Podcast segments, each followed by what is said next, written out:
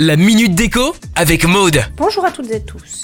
Les fêtes de fin d'année approchent à grands pas et c'est une belle occasion d'adopter une décoration lumineuse dans la maison. Et si on se la jouait féerique? C'est le moment ou jamais, pour une fois, amusons-nous.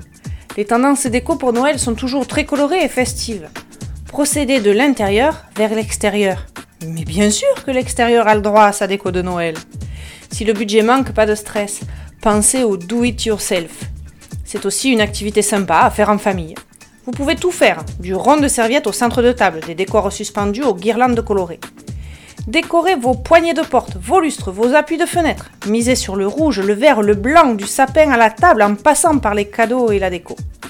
Pensez pommes de pin, bois brut, couronne, calendrier de l'avant, bougies. Le sapin se pare de guirlandes lumineuses, les grandes chaussettes sont suspendues à la cheminée ou au pied du lit. Les sucres d'orge rouge et blanc sont clairsemés un peu partout. Gare aux. Les guirlandes de popcorn seront grignotées par les lutins. Le traditionnel lait de poule. Hum.